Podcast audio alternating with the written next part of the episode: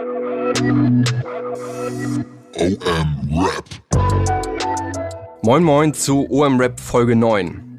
Auch auf die Gefahr hin, dass es bald niemand mehr hören kann. Ja, es geht auch in dieser Folge mal wieder ein wenig um Eistee. Nico hat im Vorfeld nämlich mit Unibev gesprochen, der Firma hinter dem Brattee von Capital Bra. Und mitgebracht hat er ein paar Zahlen und Insights, die mich auf jeden Fall überrascht haben. Außerdem haben wir uns eine TikTok Case Study über eine Kampagne von, Achtung, Contra K angeschaut und uns gefragt, weshalb Apache sein neues Single Bundle zuletzt auch über Flink verkauft hat. Wir freuen uns wie immer über Feedback, Bewertungen sowie Abos und jetzt viel Spaß beim Hören. Moin Falk, moin Nico, wie geht es euch? Läuft. Läuft, genau. Ähm, ehrlicherweise, ich habe einen anstrengenden Tag vor mir und bin ein ein kleines bisschen angeschlagen. Freue mich aber darüber, heute ein bisschen über ein Thema zu reden, mit dem ich mich schon ein bisschen länger beschäftige. Insofern freue ich mich auch, eure Meinung dazu zu hören, weil wir, wir haben zwei Themen. Das eine ist, glaube ich, ganz, ganz äh, ein kleines Update und das andere ist etwas, wo wir, äh, ich sag's mal so, wir drei wahrscheinlich nicht mehr äh, richtige Größen der Plattform werden. Soweit, soweit würde ich mich aus dem Fenster. Hey. Schöner Teaser. Ja, okay, okay. Zwei von drei nicht mehr Größen auf dieser Plattform werden. Äh, ja, ganz genau. Man kann ja schon mal verraten, es geht später um TikTok. Also mhm. ich glaube, die Plattform meinst du, Nico. Genau. Und genau in der heutigen Folge äh, beginnen wir wie immer eigentlich äh, erstmal mit einem kurzen Update. Äh, inzwischen schon in, glaube ich, zwei oder drei Folgen haben wir gesprochen über ähm, ja, die, die Hip-Hop-Eistee-Industrie. Äh, und zuletzt, Punkt eins hatte ich versprochen, auch endlich mal Shirin Davids Dirty zu probieren. äh, und ich habe äh, ich, ich hab mich dann direkt getraut, Candy Shop, äh, ja, also diese Zuckerwattensorte auszuprobieren. Ja. Und äh, als ich es gekauft habe, hatte ich noch so im Ohr, wie Nico gesagt hat, wow, das ist richtig süß, das ist äh, absolut drüber. Ähm, mhm. Ich war überrascht. Ja. Also ich, ich würde es mir, ich, ich habe es mir seitdem nicht nochmal gekauft und werde es wahrscheinlich auch nicht tun, aber ich habe es viel süßer erwartet und äh, ähm, naja, es schmeckt schon ziemlich künstlich, aber so süß, wie ihr das angeteasert habt, war es dann doch nicht. Naja, die, die äh, Paletten sind auf jeden Fall, also die 20 Millionen sind abverkauft, kann ich jetzt schon mal bestätigen, weil die Paletten sind weg bei meinem Supermarkt. Also äh, viele haben es so gesehen wie du. Stimmt, das ist mir auch aufgefallen. Also die, die ganz prominenten Platzierungen, die Türme, die so in den Gängen aufgebaut worden sind, die haben sich so ein bisschen verlagert in die normalen Regale. Ähm, das, das ist so zumindest den Eindruck, den ich hatte.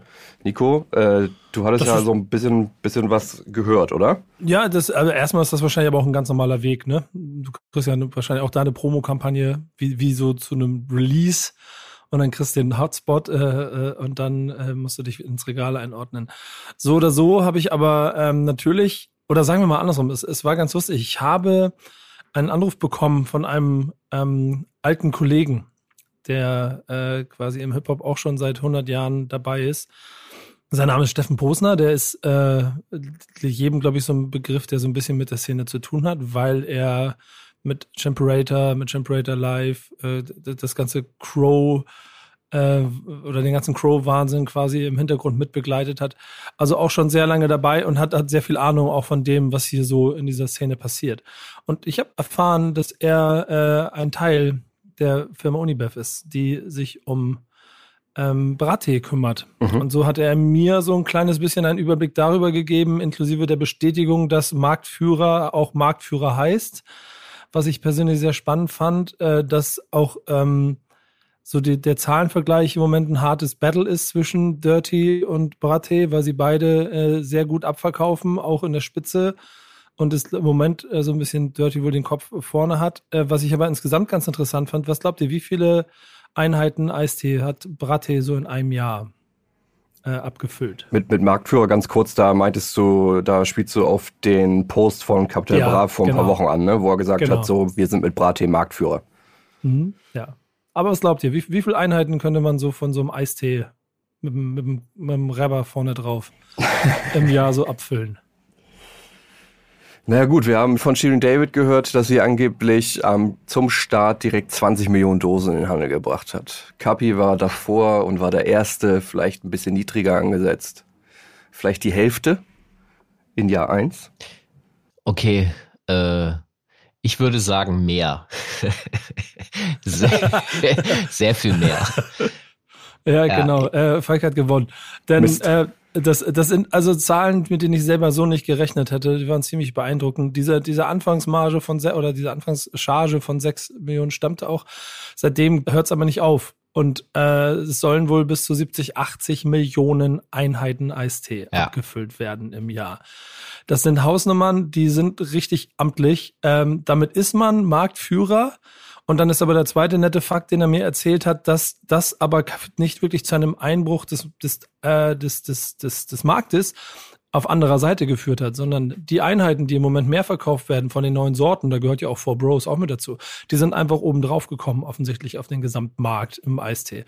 Wie sich das so in den nächsten Jahren entwickelt und welcher Eistee eventuell darunter leidet, weil er vielleicht keinen Rapper als Testimonial hat, ähm, das wird sich so ein bisschen zeigen. Es ist aber insgesamt, finde ich, ein ziemlich beeindruckender Punkt, gerade weil so jemand wie Falk ja auch ein riesengroßer Fan davon ist, mit Rappern jetzt den kompletten Konsummarkt äh, zu erobern äh, zu sehen, dass es hier offensichtlich funktioniert. So.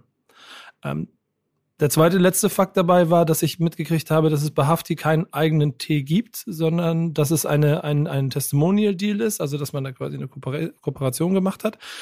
Da werden wir sicher auch nochmal drüber reden, wenn das Ding rauskommt, was äh, sicherlich auch ganz spannend wird. Und, und das ist so die Geschmacksfrage, da brauche ich den Experten Falk Schacht. Ich, äh, ich habe gelernt, es war übrigens schöne Grüße an dich, Falk, ähm, es gibt zwei Arten, wie man Eistee macht. ja. Ich wusste das nicht. Wusst, wusstet ihr, dass es so Riesenbeutel gibt, mit denen man richtigen Aufguss macht? Also, da, also wie du zu Hause so einen Becher hast, haben die da so einen großen Becher und dann schmeißen die da so einen riesen Eistee-Teebeutel rein und machen so richtig Aufguss. Also ich bin ja ein großer Zutatenlistenleser seit meiner Kindheit und äh, ja, also deswegen gibt's die eine und die andere Art die, wie man das machen kann, die du uns sicherlich vielleicht auch noch näher bringen wolltest. Na, also, es ist, also was ich gelernt habe, ist, dass offensichtlich der Brattee äh, ein Aufguss ist und ähm, der Dirty halt auf ähm, Aroma, Aroma-Basis. Also ich bin ja, äh, ich komme ja sozusagen, ich habe ja eine Kool-Aid, in Amerika heißt es so, äh, Kindheit gehabt. Das heißt, eines der höchsten der Gefühle, eventuell bin ich seitdem auch äh, Eistee-Junkie, ist halt äh, äh, dieses, ich komme gerade nicht auf den Namen, aber zum Aufgießen halt. Diese, ne, mhm. äh, für Kinder mit dem Löffel in, einfach in Wasser rein. Das ist das. Dieser Instant Genau, das ist äh, das Aromat. Und das andere ist, ich meine, der Ursprung ist natürlich logisch, Eistee ist so erfunden worden, ist dann mit echten Tee. Und und ich glaube, was ja, du, was genau, du, das, das, ich würde aber gerne noch was sagen zu dem, zu den, ähm, zu der Erweiterung des Marktes. Also das wäre natürlich hochspannend, müsste man mal gucken, wo man die Zahlen herkriegt, aber ähm, ich sag mal so, meine Erfahrungen aus dem Getränkemarkt sind so, dass sich da eher das dann verschiebt, weil insgesamt, also ne, wer, man kann mehr trinken, als man möchte, aber das heißt, eigentlich müsste irgend, irgendein anderes Segment, das wäre mal interessant.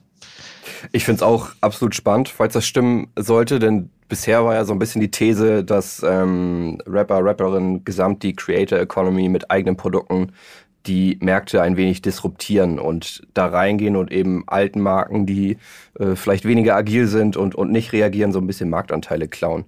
Äh, wenn das jetzt oben drauf kommt, spricht das ja ähm, eigentlich dafür, dass es noch mehr Wumms hat, weil es neue Zielgruppen schafft. Also die ja dann erstmal da, davon überzeugen müsste, Eistee zu trinken, was vorher dann nicht geschehen ist. Oder halt äh, Zielgruppe früher einen Eistee im Monat getrunken hat und jetzt trinken sie halt zehn. Naja, ja, natürlich. Weil das Logo drauf Natürlich, äh, ne, die Ge Gewichtszunahme und so weiter. Ich verstehe, worauf du hinaus willst, aber insgesamt ist es eigentlich so, dass etwas anderes eher darunter leiden müsste, zumindest in Teilen. Ich hatte, ich habe ja mal äh, Content Marketing betrieben mit einem äh, mit einer Brauerei und da ist halt genau das der Punkt gewesen. Äh, das, also insgesamt ein wachsender Markt, ja, gewünscht, schwierig. Mach mal was anderes.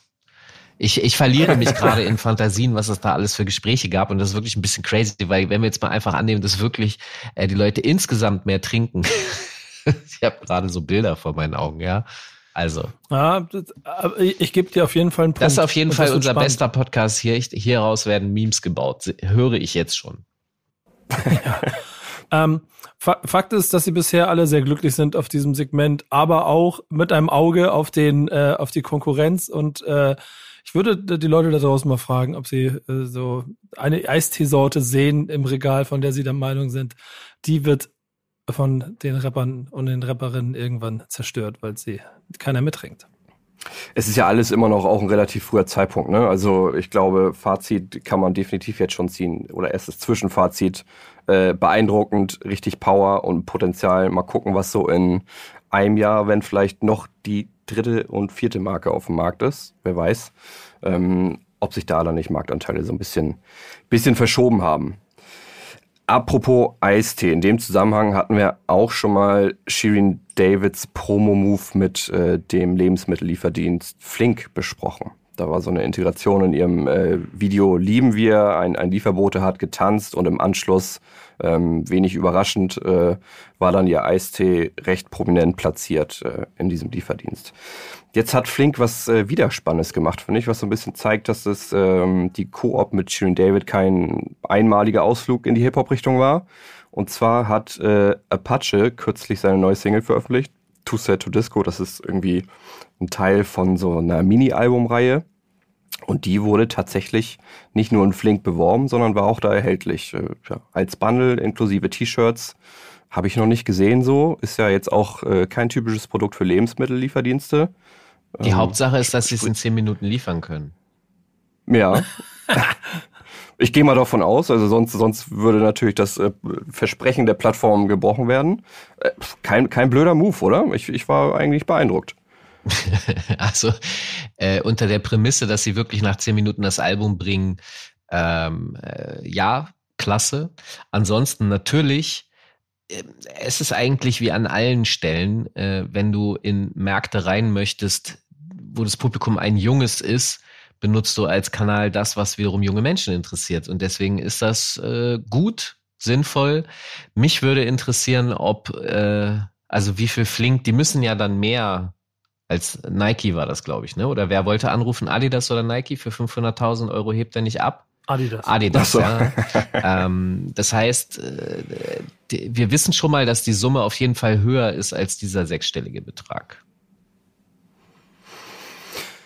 Ja, okay. Naja, aber sonst würde es bedeuten, dass ein, ich sag mal, Sportartikelhersteller die Summe tiefer setzt als ein, naja, okay, vielleicht, ich denke da nochmal drüber Es funktioniert nach. ja in dem Fall ja. auch ein bisschen umgekehrt, ja. ne? Also Flink ist ja auch zusätzlicher Vertriebs- und Promokanal. Ist ein Barter-Deal. Vielleicht auch das. ja. Ähm, als Ergebnis, die Single hat es übrigens äh, auf Platz 7 geschafft in der Woche. Also vielleicht lag's an Flink, sonst wäre sie auf Platz 8 gelandet. Wer weiß. Ich, ich muss mal eine kleine äh, These äußern. Ich lebe langsam in der Vermutung, äh, dass ich, dass es äh, eine Bewegung geben könnte, dass weil dieser ganze Markt für äh, Feststoffe Tonträger, ja, äh, der ist eigentlich für Rapper gefühlt an der Stelle tot, dass sie ihr Geld über Streaming verdienen.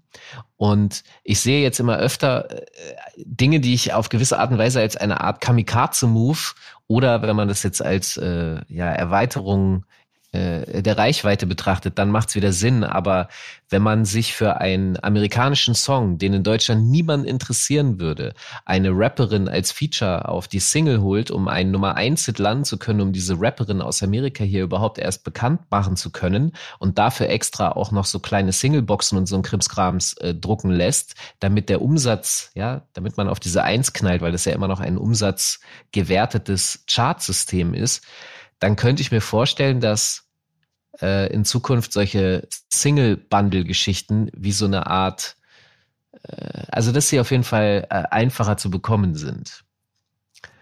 These Ende. ähm, das passt so ein bisschen zumindest zur nächsten Geschichte. Nico hat es am Anfang schon angekündigt. Äh, wir wollen ein bisschen sprechen über die Plattform TikTok und Aufhänger ist da. Ähm, ich schaue immer mal wieder oder wir in der OMR-Redaktion, was solche Plattformen wie TikTok, Instagram und Co. an Case Studies veröffentlichen, womit sie dann werben, um ihr eigenes Werbeprodukt attraktiv bei potenziellen Advertisern zu machen. Äh, das sind in den meisten Fällen bisher, was ich in den letzten Jahren gesehen habe, natürlich ganz große Brands, irgendwie von Automarken bis Fashion äh, Companies, dann irgendwie Körperpflege und Co.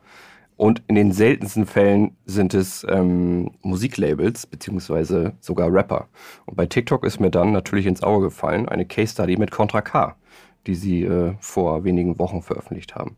Bevor, wir, bevor wir da äh, direkt einsteigen, könnt ihr vielleicht ein, zwei Worte zu Contra K nennen, weil er, finde ich, so ein bisschen eine Sonderrolle einnimmt. Er hat zwar Nähe zu zu äh, Gangster-Rap und Co., ist aber sehr radiotauglich und erzielt ja dementsprechend auch Reichweiten, die andere nicht erzielen, oder?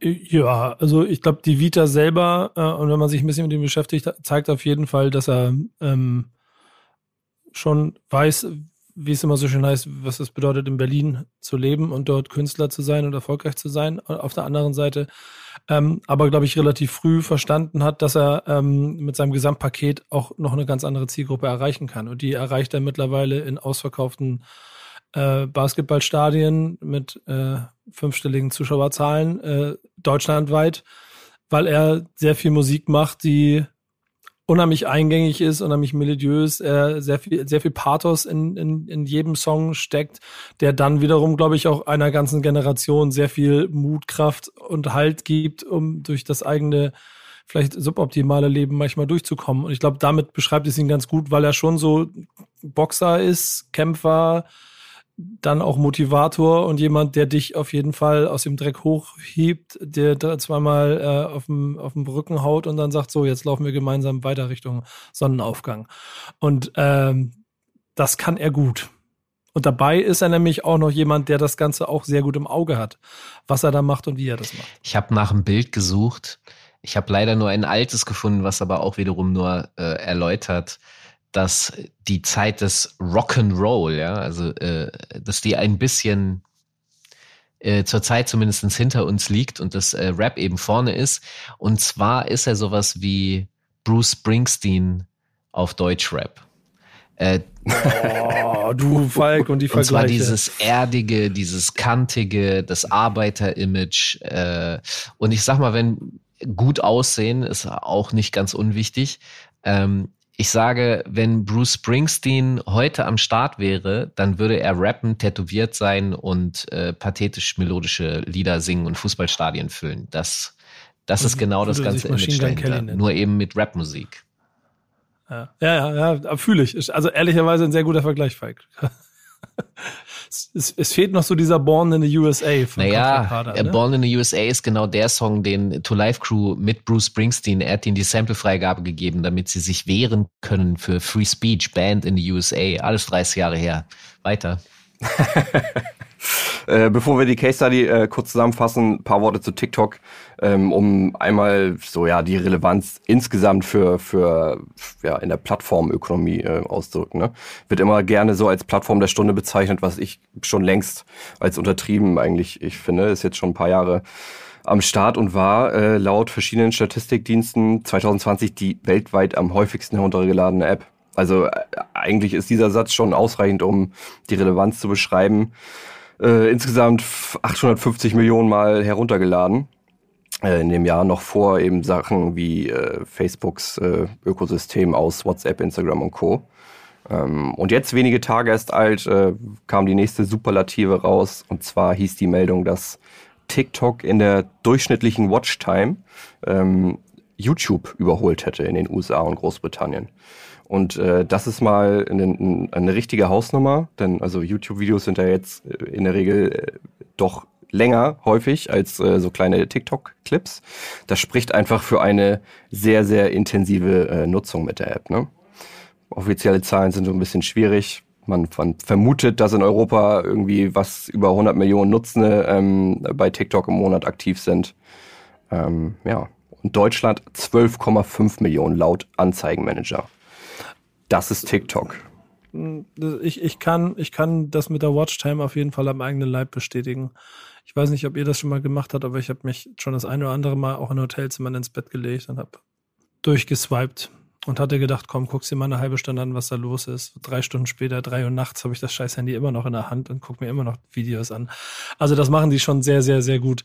Ähm, und ich glaube, und das ist so das, das Faszinierende an dieser Plattform, wenn man auf den ersten Blick drauf schaut und auch so Rappern so ein bisschen dabei zuhört, wie sie darüber gesprochen haben und auf den ersten Blick sieht, was da passiert, ähm, kann, kann man, kann man diese, diese, diese Diskrepanzen aus, ich bin zu alt für die Plattform, ich verstehe die nicht, das sind ja nur die, die und die Dinge, die da passieren und sowas. Das, das, das ist erstmal alles relativ nachvollziehbar. Ich habe aber über die letzten Monate auch sehr viel, ähm, ja, mit Falk auch gemeinsam an, an bestimmten Stellen äh, mich darüber unterhalten mit Leuten und mal ein bisschen was über diese Plattform gelernt. Und da sind schon einige Sachen, so wenn du, wenn du mal so ein bisschen Insights hast oder mal so Ideen und, und Philosophien, die dahinter stecken, wo auch diese Plattform unheimlich spannend sein kann, weil sie eben wie du sagst hast, in der Watchtime YouTube über, überholt, also offensichtlich auch YouTube als irgendwie ein Wettbewerber ansieht.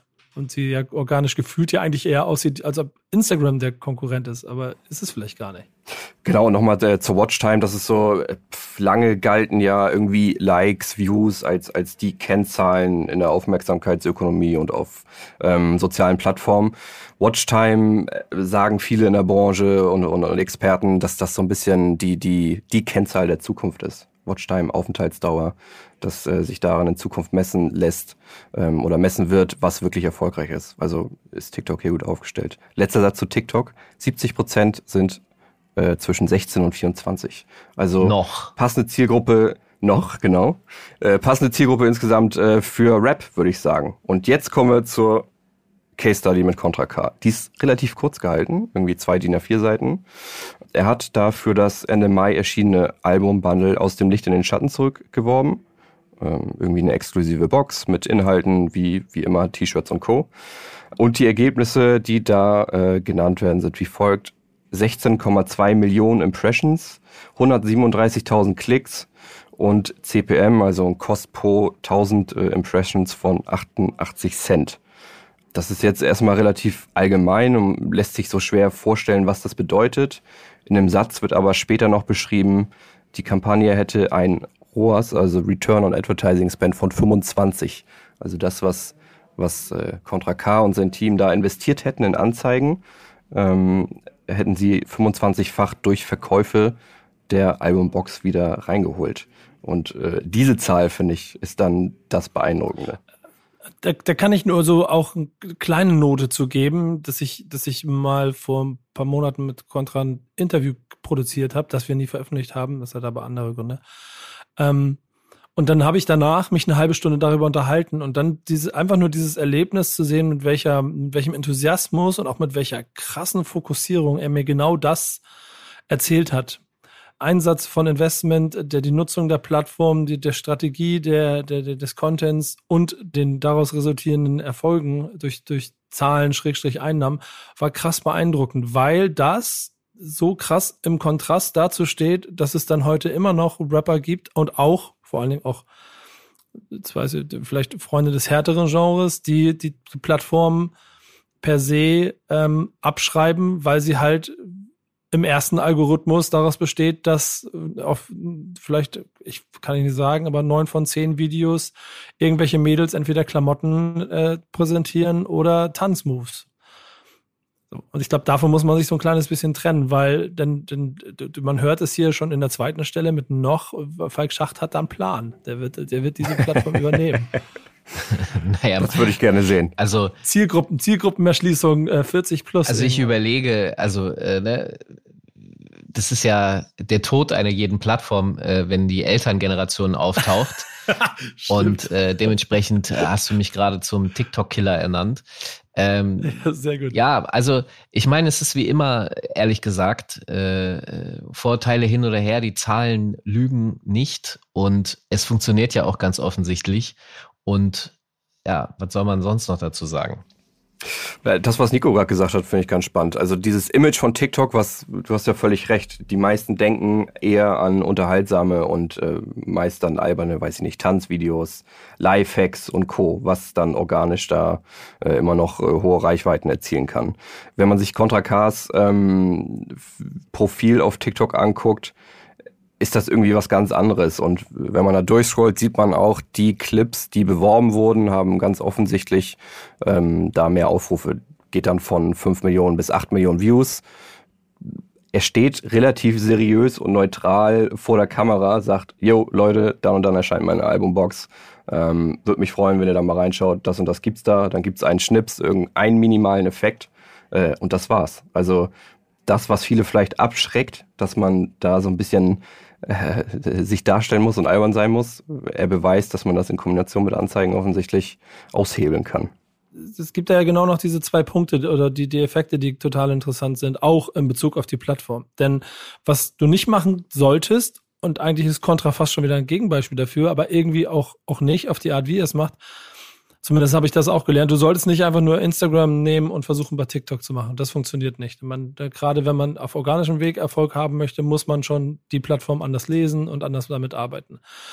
Ähm, und das Zweite ist auch, ich glaube, man muss sich der Zielgruppe über bewusst sein, so was, was da passiert. Denn äh, das ist nochmal äh, wahrscheinlich ein ganz anderer Pulk. Ich glaube, mehr weibliche als männliche User, auf jeden Fall noch ein kleines bisschen jünger, da wo du früher vielleicht bei Instagram gewesen bist, eigentlich damit hervorragende Zielgruppe für jeden Streaming-Anbieter ähm, und auch Künstler, der darüber irgendwie released.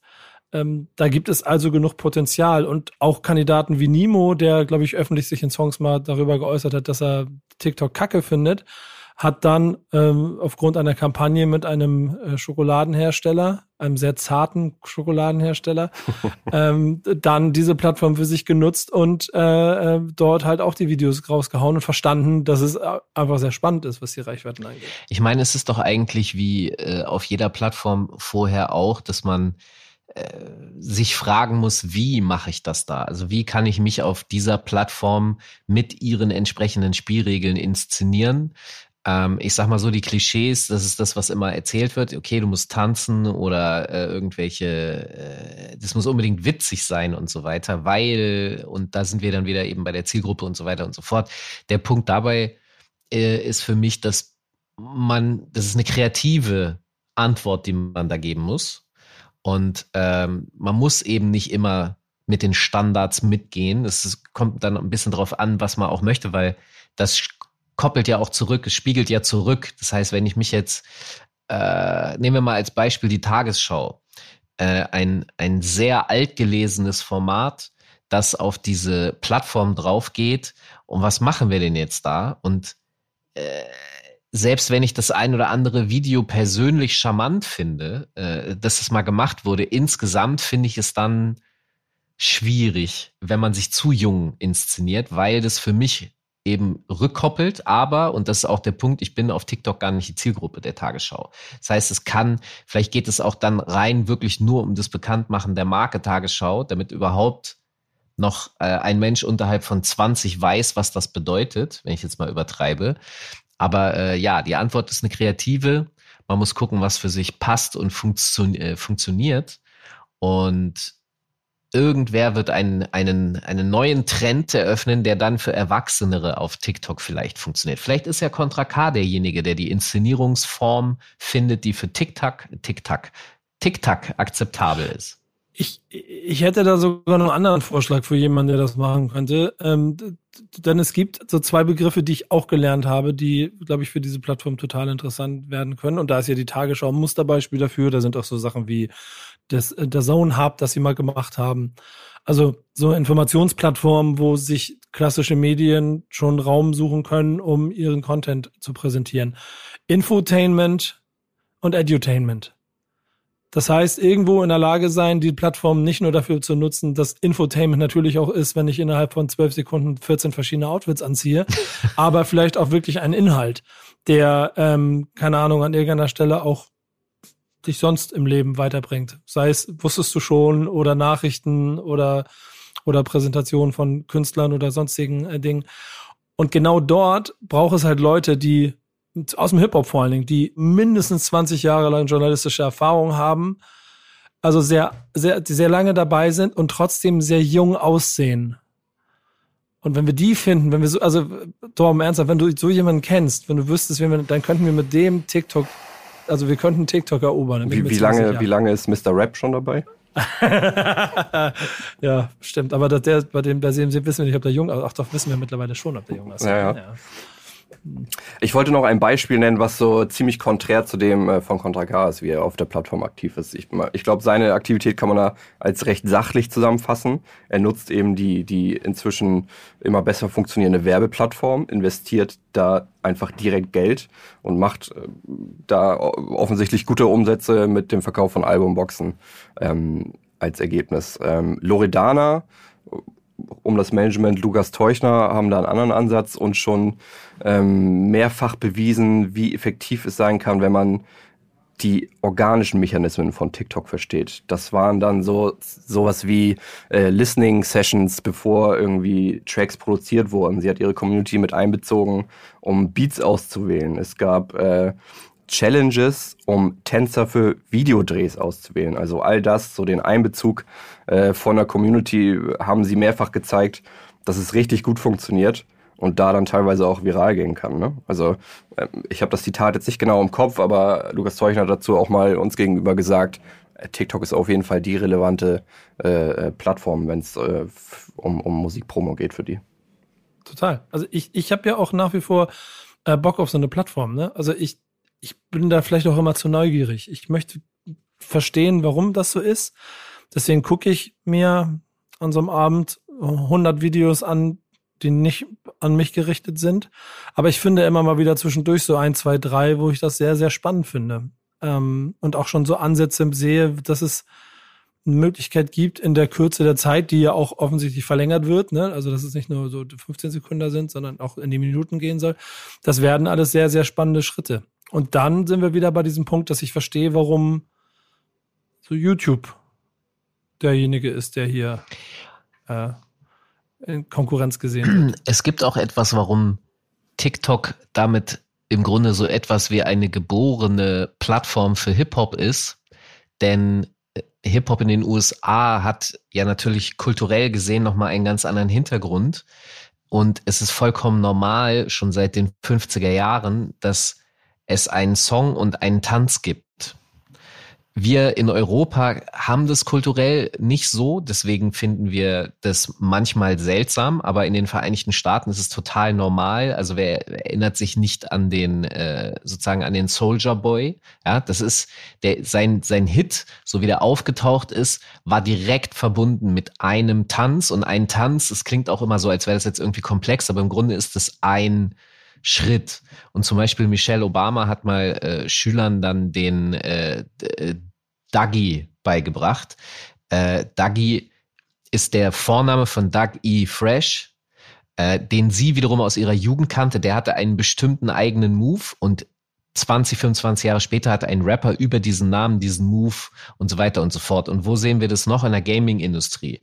Also alle, alles, was man sich äh, äh, wünschen kann für Hip-Hop, ist Realität.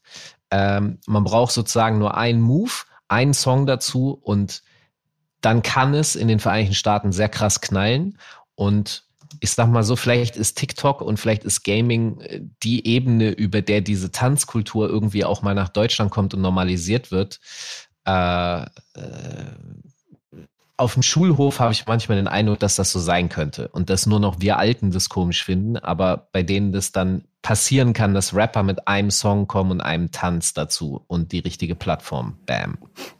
Das beste Beispiel dafür ist, weiß nicht, ob du das gerade auch im Kopf hattest, äh, Lil, Lil Nas X, ne? Und Road Town, wie heißt der Song? Old Town Road. Old Town Road. Das war dieser Rodeo-Tanz, der da ganz gezielt genau erst über Twitter äh, monatelang versucht wurde, groß zu ähm, groß gemacht zu werden von ihm durch diesen Meme-Tanz genau. am Ende. Wir kennen das auch Irgendwann im Grunde Gangnam Style, wir kennen das über Harlem, genau. Harlem Shuffle, das sind äh, eben über das Internet krass gestreute äh, Phänomene, aber im Ursprung ist es eine, ein, ein Hip-Hop-kulturelles Ding. Davor war es dann äh, Beat und Rock und äh, das ist also sozusagen da gelernt und normal.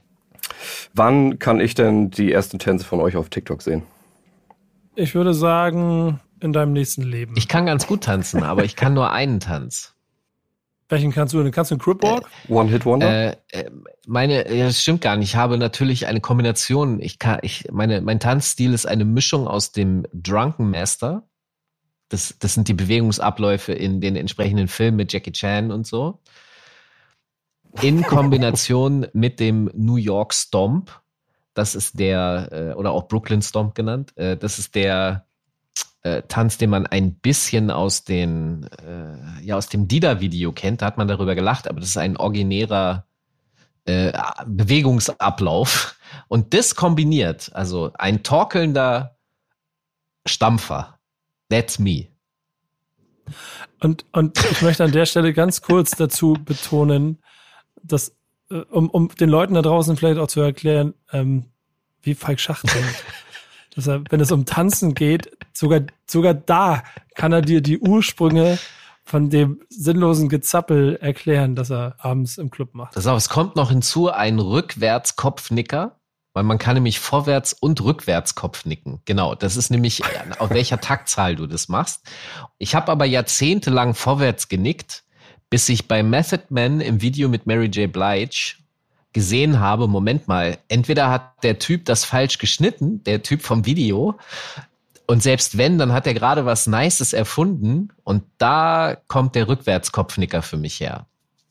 So, All I Need, ja. Mary J. Blige. Guck dir das Video an, auf dem Man. Dach sitzt der. Ich guck mir jetzt das Video nebenbei der, an, ohne und Ton. Und dann schau, nee, nee, du brauchst den Ton, damit du den Takt mitkriegst. Der, der nickt sozusagen den Takt rückwärts. Auf die Eins geht er nicht nach vorne, sondern nach hinten. Das Beste wäre bis zur nächsten Folge, dass man das einmal, einmal sehen würde, wie du das alles durchführst. Dann hat jeder, jeder ein Bild im Kopf. Und dann sind wir wieder bei TikTok. Also folgt Falk, Ed Falk Schacht auf TikTok. ich glaube, ich bin. Ich freue mich auf die ja. TikTok-Updates äh, in der nächsten Folge. Ich habe schon Angst davor. Danke euch. Ciao, ciao. Danke dir. Ciao. Ciao. Dieser Podcast wird produziert von Podstars bei OMR.